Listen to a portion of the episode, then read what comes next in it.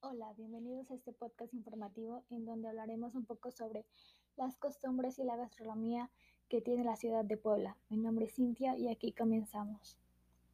La ciudad de Puebla es muy conocida por sus sitios históricos, su cocina típica y sus artes populares como la más emblemática, la talavera, la talavera poblana. En este artículo se hablará en específico de su gran variedad de costumbres y gastronomía. La gastronomía poblana se sustenta en el uso de tres ingredientes principales, el maíz, el frijol y el chile. Y aunque el mole poblano, los chiles en nogada y el mole de caderas son los platillos más representativos, también es característico el consumo de antojitos, como chalupas, semitas, tamales o tortas. A continuación les hablaré sobre la elaboración del mole.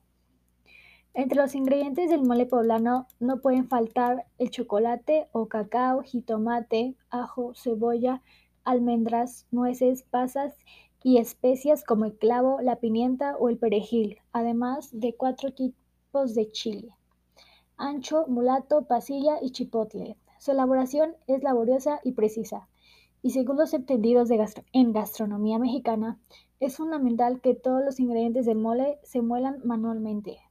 Bueno, todo esto es sobre su gastronomía. Ahora hablaremos de sus costumbres. Dentro de sus costumbres hablaremos de aquellas que por su particularidad se han vuelto más populares tanto para los poblanos como para los visitantes. Ejemplos de ellos son el Carnaval de Huejotzingo, donde desfilan a través de las calles principales luciendo impresionantes trajes que los mismos participantes elaboran de manera artesanal.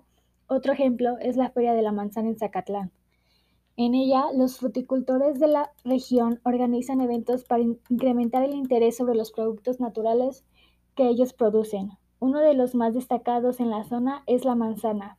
Se puede encontrar una gran variedad de productos que se derivan del principal. Van desde jaleas, licores, panes, conservas, entre muchas cosas más.